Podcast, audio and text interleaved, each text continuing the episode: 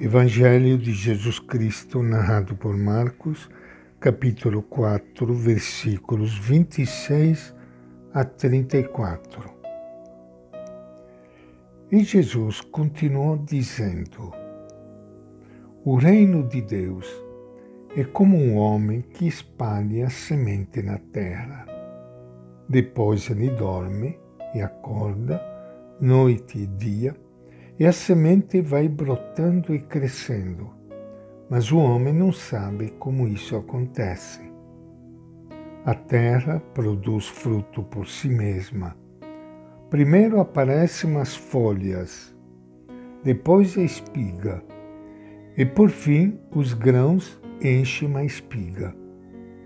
Quando as espigas estão maduras, o homem corta com a foice, porque o tempo da colheita chegou. Jesus dizia ainda: Com que coisa podemos comparar o reino de Deus? Que parábola podemos usar?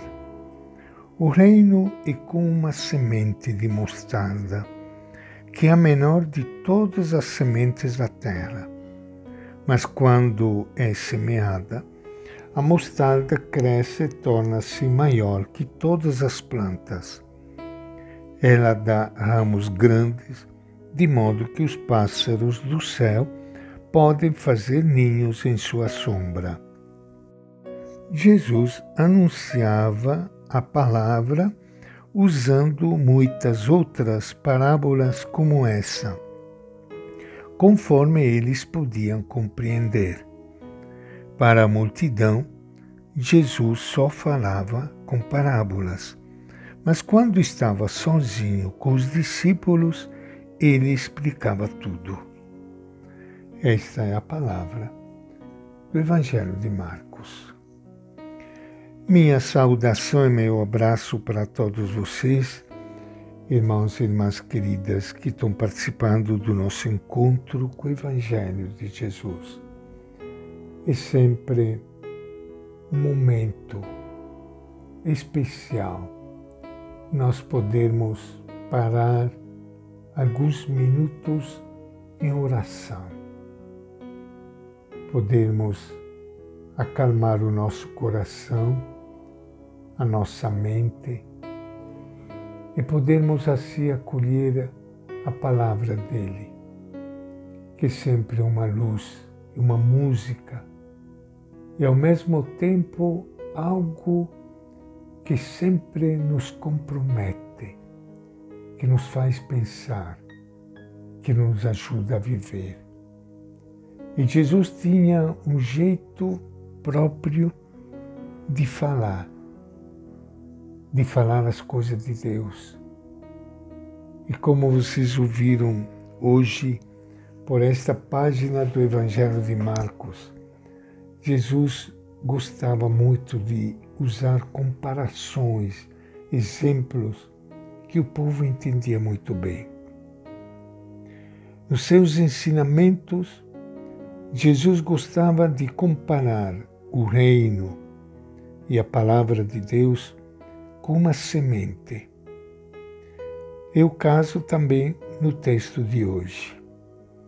A semente não é apenas o que aparenta ser.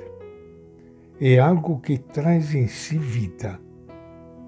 Isso se percebe quando a semente é posta na terra. Ela germina e se desenvolve. Para isso, porém, necessita de tempo e condições.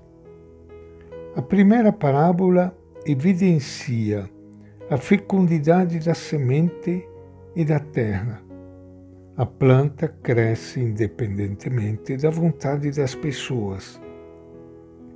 Assim, o reino de Deus em si mesmo contém vida, dinamismo, esperança. A segunda parábola acentua o contraste entre a semente, que é pequena, e a planta, que é grande. A mostarda era uma espécie de praga brotava em lugares não desejáveis. Assim como o reino de Deus floresce de maneira incômoda aos sistemas que se opõem a ele. A semente de mostarda é pequena, mas ela cresce e no fim os passarinhos vêm para fazer seu ninho nos ramos. Assim o reino começa bem pequeno, cresce e estende seus ramos para os passarinhos fazerem seus ninhos. A parábola deixa uma pergunta no ar que vai ter resposta mais adiante no Evangelho. Quem são os passarinhos? O texto sugere que se trata dos pagãos, que vão poder entrar também no reino de Deus, no projeto de Jesus, que é para todos.